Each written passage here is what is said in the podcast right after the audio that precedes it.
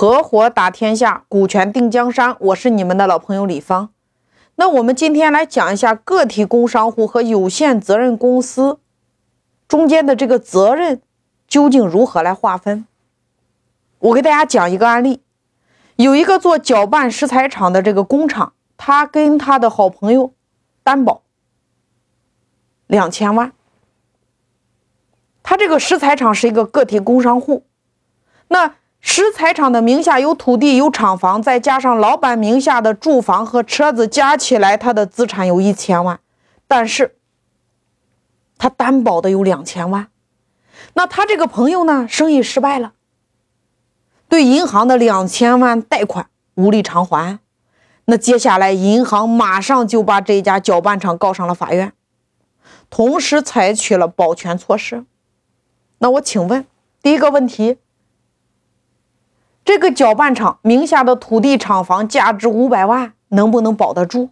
第二个问题，这个老板名下的车子和房子能不能保得住？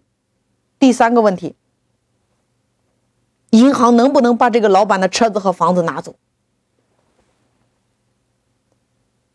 我们前面讲了，有限公司承担的叫有限责任的公司，有限责任，而这家搅拌厂。它属于个体工商户，承担的叫无限责任，所以法律规定的非常清楚。无限责任的企业一旦负债，债权人可以将企业告上法庭，同时可以将他的投资者告上法庭，两者承担连带责任。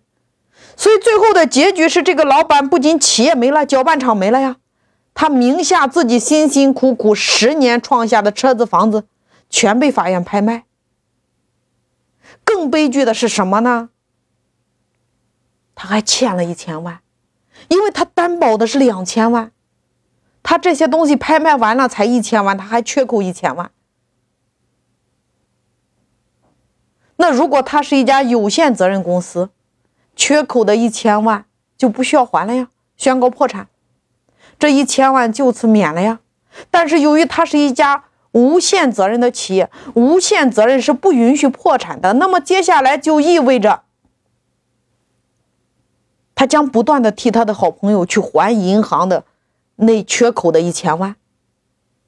你一直得奋斗到你把这个余额全部还清了。所以说，有限责任公司倒过来叫做责任是有限的。公司法第三条，有限责任公司的股东，他以一认缴的出资额为限，对公司承担责任。有没有听懂？股份有限公司的股东是以认购的股份为限，对公司承担责任。也就是说，当一个股东向一家公司投了一千万，一千万，那么他在还没有投之前就已经知道，万一这次投资失败，最坏的结果是本金一千万没了。公司欠再多的债与这个投资人没有关系。有限责任制度最重要的就是保护投资者的利益，他将投资者的风险在投资之前就给他固定了呀。也就是说，出现了一个保底的投资风险。有限责任的第二个含义是，公司一旦负债，他所承担的法律责任仅仅是以这个负债值，这个企业的所有财产为限。来对外这个债务承担有限责任。我举个例子，一家公司注册资金一千万，最后他欠了贷款，就说供应商的货款、员工工资等等加起来总共欠了一个亿，也就是他注册的资金一千万，他负债一个亿。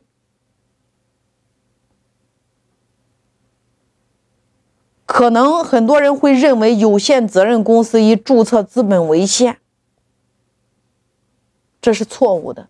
注册资本不是承担有限责任的范围，是这一个亿的债务到期时，这个公司名下的所有资产就是对外承担法律责任的限度。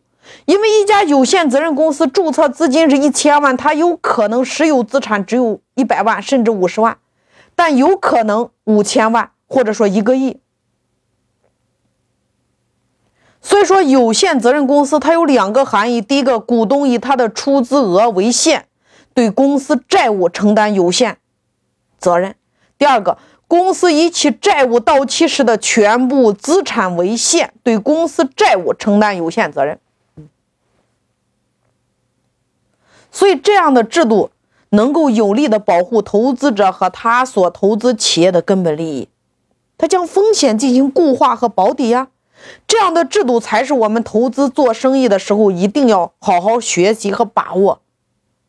所以我坚决反对成立无限责任的企业，你应该成立有限责任的公司或者说企业。